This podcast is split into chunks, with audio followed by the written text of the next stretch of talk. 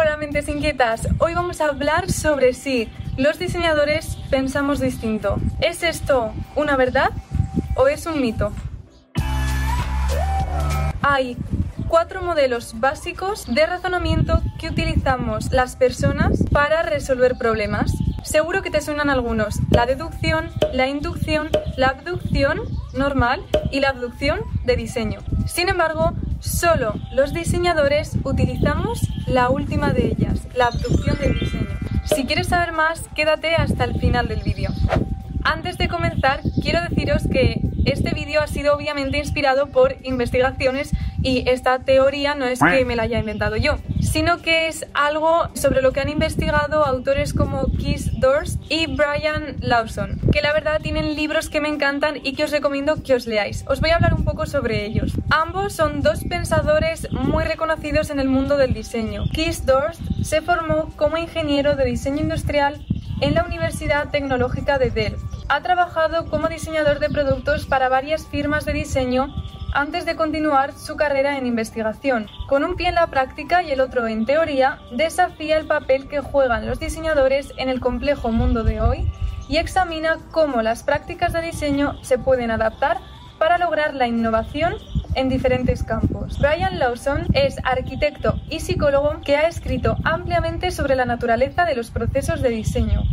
Ha sido director de escuela y decano de arquitectura en la Universidad de Sheffield.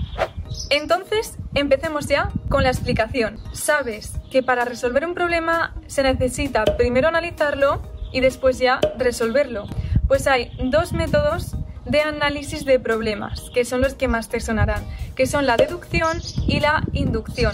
Si has estudiado en el colegio filosofía o lógica, seguramente estés un poco familiarizado con estos términos, pero no te preocupes porque si no lo estás, yo ahora mismo te lo explico de forma muy sencilla. La deducción es un razonamiento lógico sólido del tipo causa-efecto. Conocemos los elementos de una situación y sabemos cómo interactúan en conjunto. Entonces, conociendo los elementos y cómo interactúan, podemos deducir cuál será el resultado. Sabemos el qué, sabemos el cómo y con esto podemos llegar a saber el fenómeno observado.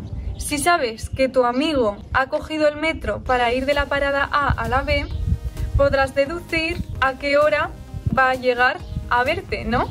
Porque si sabes los elementos de la situación, tu amigo, y sabes el cómo, las relaciones, que es coger el metro y que normalmente dura el metro, ir de la parada a la B 10 minutos, entonces podrás deducir que tu amigo va a llegar en 10 minutos a las 10 y 10, por ejemplo, a verte.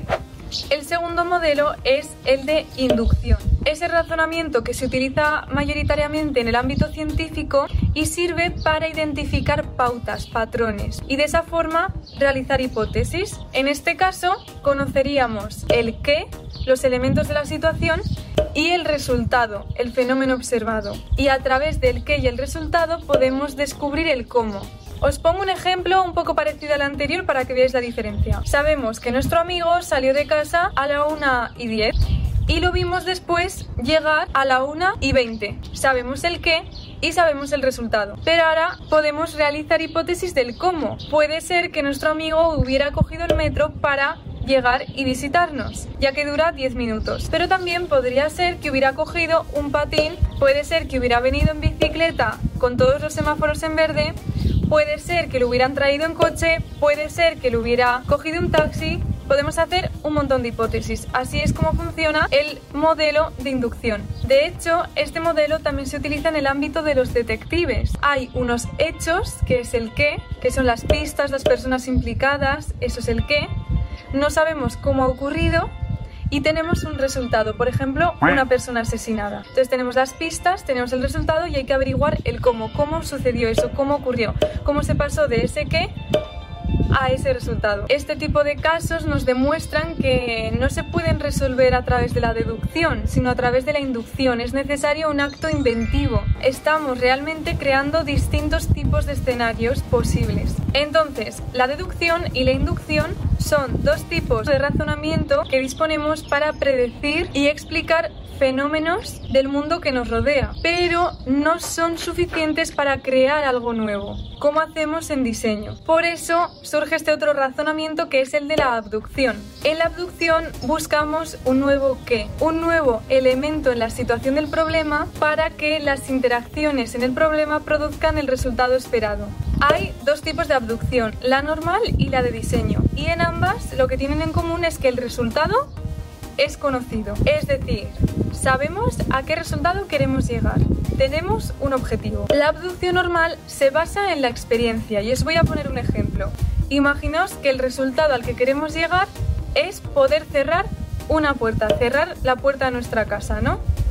Y obviamente queremos cerrarla con una llave. Ese es el cómo. ¿Cómo quieres cerrar la puerta? Pues a través de una llave con una llave. Entonces, ahora habría que buscar un qué. Como diseñadores podríamos buscar un qué, ¿no? Que sería, por ejemplo, una cerradura donde caje exactamente esa llave que permita bloquear la puerta. La abducción, como veis, sí que es una forma de resolver problemas y no tanto de analizar. Y no tanto de analizar. Y de hecho es necesario tener esa capacidad inventiva, ¿no? Ese acto creativo. No obstante, es de alguna forma limitada. El grado de innovación queda limitado porque a la hora de resolver el problema no estamos cuestionando el cómo, sino que ya está predefinido.